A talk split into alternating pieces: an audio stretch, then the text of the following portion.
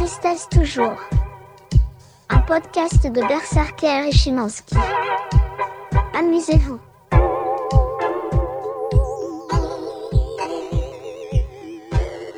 Eigentlich ist das Konzept ja relativ einfach. Wir sind ungefähr 10, 11 Jahre auseinander. Genau. Du bist wie alt? Ich bin jetzt 30. Du bist 30, ich bin 41. Das Genau. sind 10 Jahre. Das ist in popkulturellen Maßstäben eine Ewigkeit. Das ist tatsächlich eine Ewigkeit, vor allem wenn man in den 90ern oder eben frühen 2000ern äh, ja, Bravo-Hits sozialisiert wurde. Genau, und das war in den 90ern für mich sehr ähnlich. Aber dennoch mit anderen Bands. Und was wir einfach machen wollen, ist, wir wollen uns mal darüber austauschen. Genau. Wie bist du aufgewachsen? Mit welcher Musik? Was hat dich geprägt? Welche Filme haben dich geprägt? Welche Stars? Was hat mich geprägt?